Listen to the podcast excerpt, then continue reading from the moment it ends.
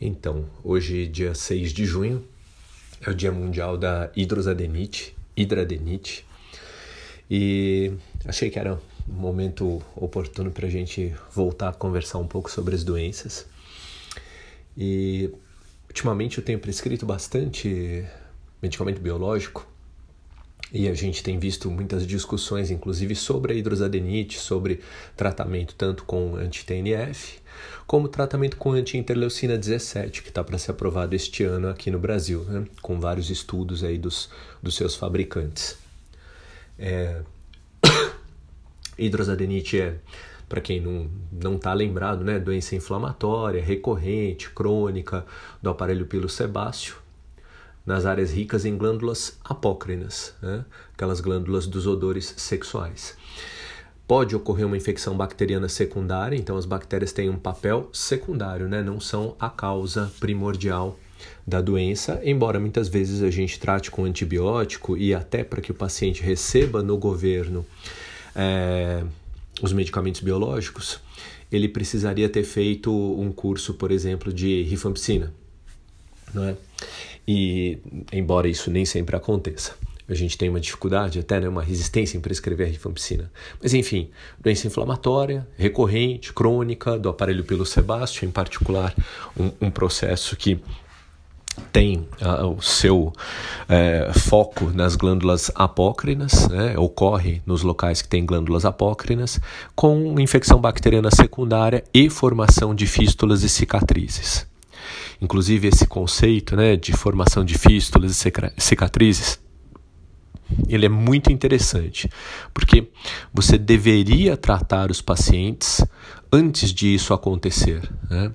Esse conceito de janela terapêutica a gente vai abordar um pouco mais adiante, mas já é importante ficar fixado agora na sua mente, né? porque a gente entra na, na medicina né, sempre pensando na, nas medicações é, que oferecem menos efeitos colaterais, uma posologia mais cômoda, uma via de administração mais cômoda, e a gente sempre pensa nessas medicações, né? Então, por exemplo, na dermatologia a gente pensa nos tópicos, aí se for pensar numa medicação oral é um antibiótico para usar por um curto intervalo de tempo. E a, a gente deve repensar isto, né? Isto vem sendo repensado para algumas doenças, para psoríase, para hidrosadenite, né? Esse conceito de janela terapêutica. Tratar antes que a doença fique grave, antes que você tenha cicatrizes, antes que você tenha células de memória na pele. Né? Então, esse conceito se aplica muito bem a essas duas doenças que a gente vê bastante na dermato, hidrosadenite e psoríase. Mas hoje vou falar de hidrosadenite. Né? Então a gente vai ter aquelas lesões típicas, né? comedões nas axilas, nódulos, abscessos, e aí os abscessos que se comunicam, né? formando túneis e se comunicam com a própria superfície da pele, formando as fístulas. É, o nome, na verdade, né? o nome tem a ver com a hidra de Lerna a hidra de Lerna, que você cortava a cabeça e aí apareciam mais cabeças. Né? Então vem daí hidradenite ou hidrosadenite. É um corpo de dragão e várias cabeças de, de serpente, né? Que aí você cortava a cabeça e aparecia uma nova cabeça. Hidradenite ou hidrosadenite, tanto faz o nome que você preferir dar à, à doença. Né? Uma doença bastante comum, na verdade a gente vai ter duas e meia a três e meia mulheres para cada homem, né? No Brasil, a gente tem 0,41% da população acometido pela doença. Idade média ali de início, né? 21 anos, 21 para 22 anos. Né? Essa é a idade média de início.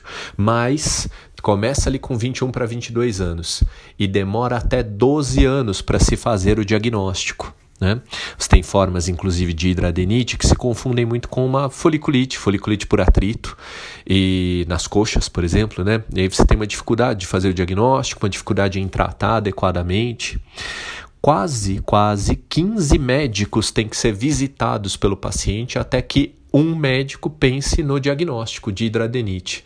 Veja, né? Então, uma coisa que acomete quase meio por cento da população, quase meio por cento da população brasileira paciente tem que visitar 15 médicos para começar o tratamento, né, para ter o diagnóstico correto.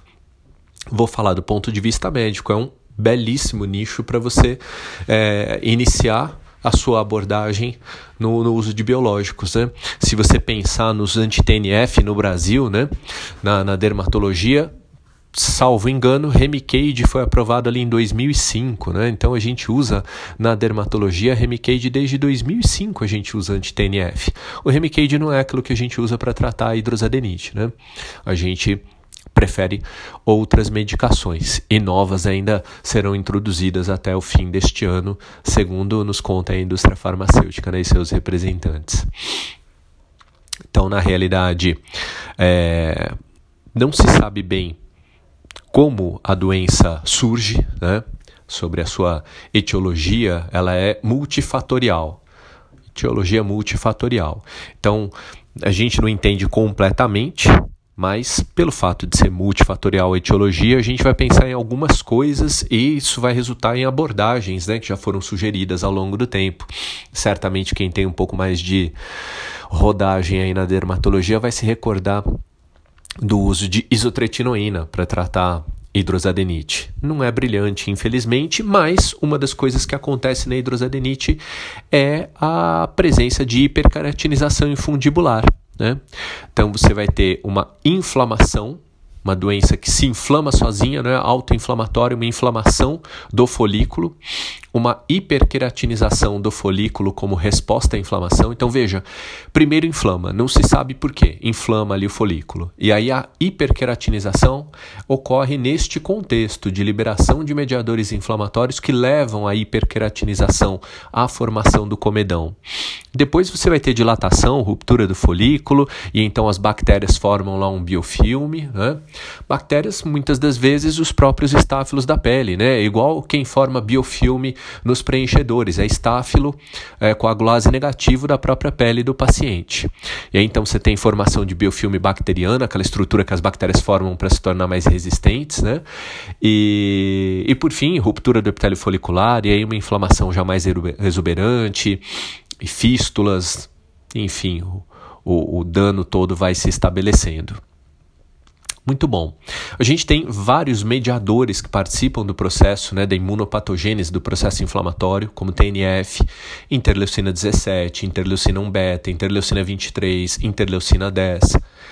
Hoje, então, o que a gente usa para tratar é anti-TNF, adalimumab, mas até o fim do ano provavelmente a gente vai usar também interleucina 17.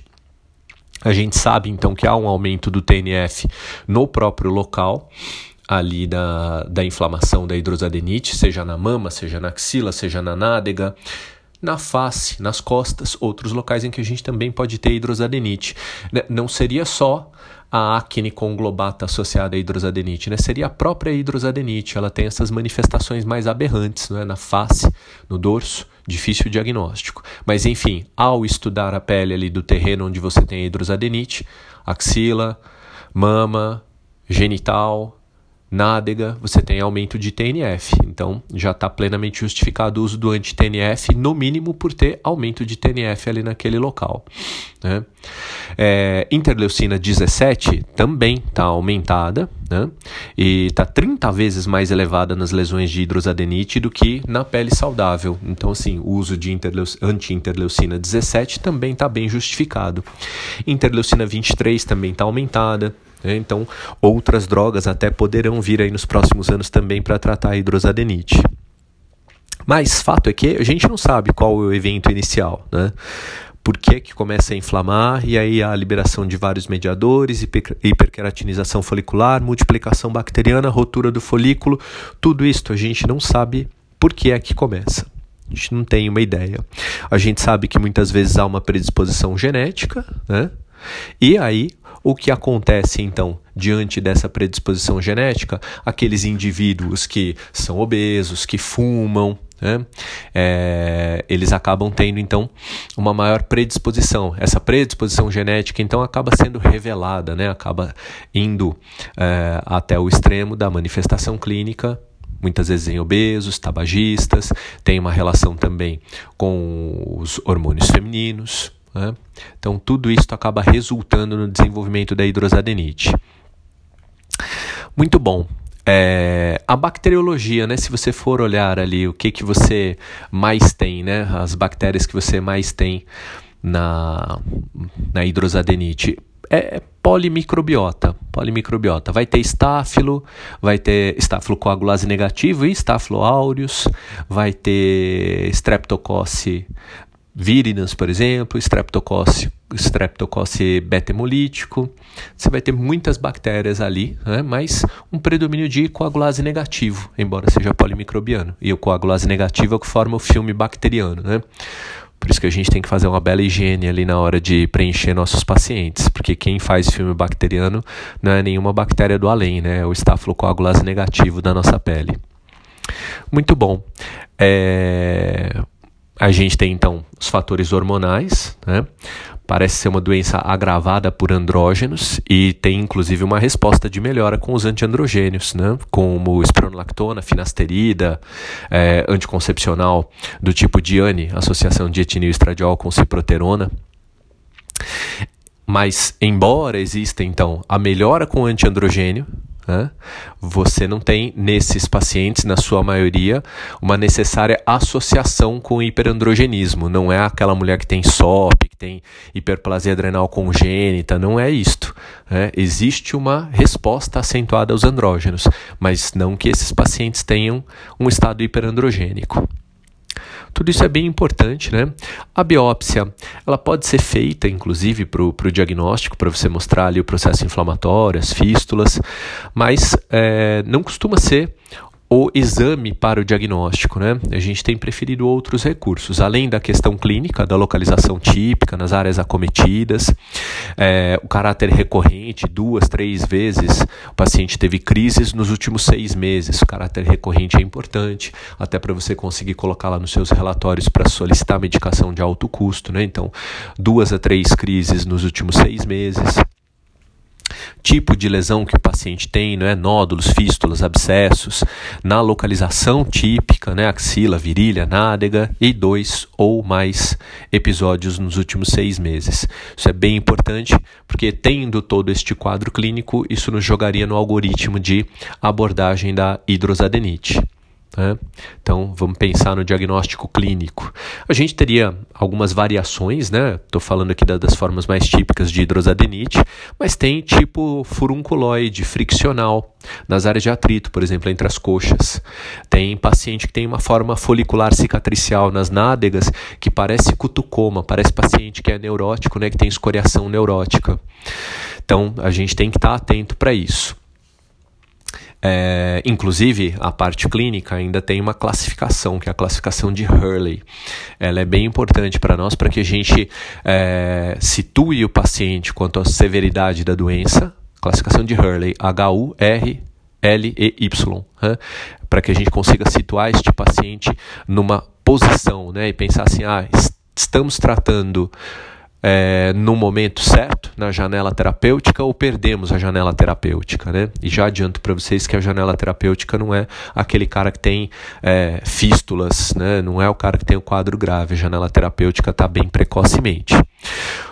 É, boa parte dos pacientes que procuram atendimento médico, quase metade, 45%, tem inclusive uma classificação de Hurley do tipo 1, abscesso único ou até múltiplo, sem cicatrizes e sem túneis, né? Então pode ter mais de um abscesso, mas os abscessos não se comunicam. Esse seria um bom paciente para que a gente tratasse.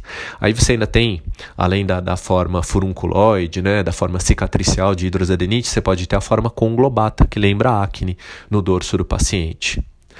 Né? Nessa parte até os, os livros texto vão falando, né? Então estamos falando aí das apresentações diferentes de hidrosadenite. Aí tem ainda mais algumas coisas, né? Tem os tipos sindrômicos que caem aí na prova de título, né? PAPACH, PACH, essas siglas, né? Com artrite piogênica, hidradenite, pioderma gangrenoso, acne, hidradenite supurativa. Então a gente tem aí os, os quadros clínicos né, de Papache, Pache, por exemplo, que são importantes de a gente se lembrar. Muito bom. De diagnósticos diferenciais, claro, furúnculo, carbúnculo, celulite, erisipela, doença de Crohn cutânea, tumores, linfogranuloma, esporotricose, pioderma gangrenoso, os abscessos isquioretais, cisto pilonidal, são todos diagnósticos diferenciais. Né? É, aí a gente tem uma parte bem interessante que é para falar do exame. O exame, o que, que a gente vai usar? E isso eu deixo para o nosso próximo episódio que eu vou gravar na terça-feira da semana que vem. Então, a, hoje a gente retoma aí nossa rotina de podcasts, e aí na semana que vem vou falar dos exames na hidrosadenite e de tratamento. Aí vou falar um pouco dos biológicos, né? Que acho, inclusive, que os biológicos vieram salvar a dermatologia, né? A gente vai para os congressos internacionais metade do congresso é máquina e injetável para a parte de estética, mas hoje já a outra metade do congresso é de biológicos e pequenas moléculas. Graças a Deus veio a indústria salvar a dermato raiz, né? Acho isso fantástico para nós, para nós que fazemos doença predominantemente.